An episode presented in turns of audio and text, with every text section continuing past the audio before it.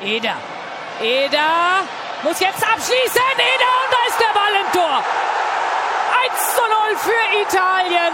88. Minute.